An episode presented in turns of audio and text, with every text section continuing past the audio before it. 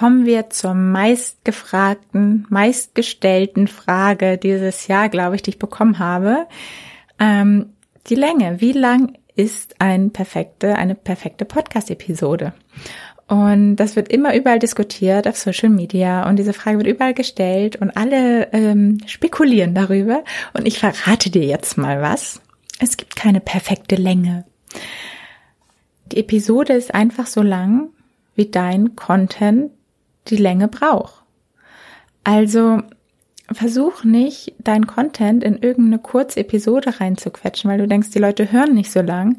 Andersrum, fang auch nicht an, da irgendwie noch um den heißen Brei drumherum zu reden, was irgendwie keiner hören will, nur weil du denkst, du musst jetzt lange Episoden machen.